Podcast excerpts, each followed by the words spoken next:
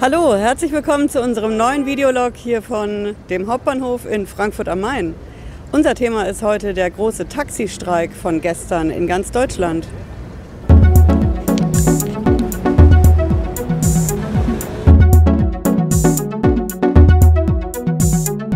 Hallo, ich bin Patricia Lederer. Ich bin Rechtsanwältin in der Frankfurter Steuerrechtskanzlei Lederer Law und ich berichte heute hier im Außeneinsatz vom Frankfurter Hauptbahnhof am großen Taxistand, wahrscheinlich dem größten in Frankfurt, außer an der Messe und am Flughafen.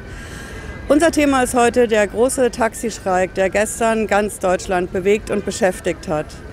Worum geht es da genau? Die Taxifahrer wenden sich konkret gegen die Liberalisierung im Fahrzeugmarkt und dass Unternehmen wie Uber zum Beispiel aus den USA bevorzugt behandelt werden. Das klingt erstmal alles ganz pauschal und alle waren gestern vielleicht ziemlich genervt von den Staus. Wir hatten es hier in Hessen, in Wiesbaden, die gesamte Innenstadt war dicht. Der Rückstau bis auf die A66, da ging gar nichts mehr. In Berlin die totale Katastrophe. Was verfolgen die Taxifahrer ganz genau? Die Taxifahrer haben in Deutschland ein Riesenproblem.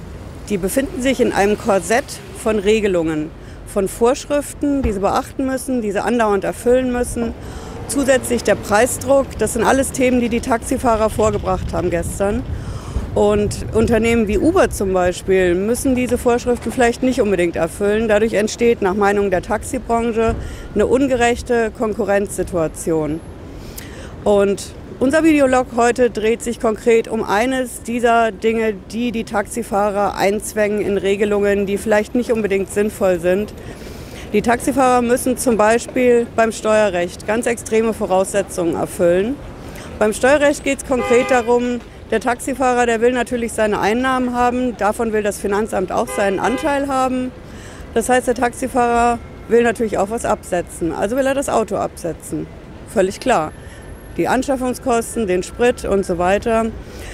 Das deutsche Steuerrecht sagt dann ganz klar, Taxifahrer, du fährst auch privat mit diesem Taxi. Davon gehen wir jetzt einfach mal aus. Und diesen privaten Anteil musst du auch versteuern. Soweit, so gut. Beim Versteuern ist aber ein ganz großes Problem. Da wenden die Gerichte und natürlich vorher auch die Finanzämter die sogenannte 1%-Regel an. Und die 1%-Regel ist schon ein ziemlich starkes Stück. Die sagt konkret, das, was dieses Auto brutto Liste gekostet hat, also nicht, was ich konkret verhandelt habe mit dem Händler, sondern Brutto-Listenpreis, Davon muss ich ein Prozent im Monat als Einnahme versteuern. Das ist ein fieses Rechenbeispiel. Wenn so ein Auto zum Beispiel 50.000 Euro kostet, muss ich im Monat 500 Euro Einnahmen versteuern, die ich so ja gar nicht habe. Mal 12, weil ich ja eine Jahressteuer habe, sind das gleich 6.000 Euro. 6.000 Euro mal so rund gerechnet, 30 Prozent durchschnittlicher Steuersatz. Ich muss also im Jahr 2000 Euro bezahlen dafür, dass das Finanzamt davon ausgeht, dass ich mit dem Taxi auch privat fahre. Das empfinden die Taxifahrer natürlich als ungerecht, weil sie ja die meiste Zeit beruflich mit dem Auto unterwegs sind. Und dann gab es bisher eine Regelung, die Taxifahrer haben natürlich über die großen Unternehmen besondere Konditionen bei den Herstellern. Das sind die sogenannten Taxi- und Mietwagenkonditionen. Da gibt es das Auto dann deutlich günstiger. 10, 15, 20.000 Euro kann das schon mal ausmachen. Und genau das hat jetzt das höchste deutsche Finanzgericht beschäftigt. Denn das Finanzamt hat gesagt, wir prüfen jetzt hier konkret ein Taxiunternehmen und diese 1%-Regel, die ja sowieso schon ziemlich heftig reinknallt finanziell, da setzen wir den Bruttolistenpreis an, den jeder Verbraucher in Deutschland zahlen muss. Und nicht den Bruttolistenpreis, den eben die Taxifahrer rabattiert bekommen bei den Herstellern. Das heißt, mein rabattiertes Taxi kostet zum Beispiel 40.000 Euro. Der Bruttolistenpreis für alle in Deutschland ist 50.000 Euro. Und das Finanzamt sagt dann, von den 50.000 will ich aber 1% pro Monat als Einnahme versteuert haben.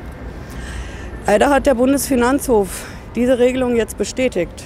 Das Finanzgericht hatte dem Taxiunternehmen noch Recht gegeben und der Bundesfinanzhof hat ganz klar gesagt, nein, diese Regelung ist okay. Die Taxifahrer müssen sich so behandeln lassen wie jeder Verbraucher in Deutschland. Ob das Urteil beim nächsten Mal auch so gefällt werden würde, ist ein bisschen fraglich, denn vor dem Finanzgericht wurde nicht genügend an Sachaufklärung äh, betrieben. Da wurde gerade mal ein Zeuge vernommen.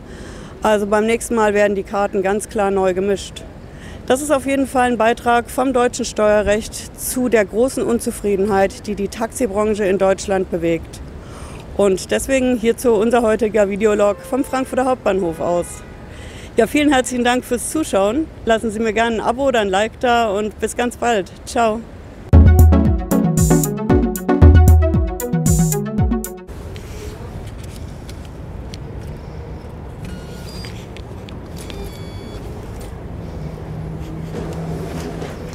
Zwei Euro, zwei Minuten.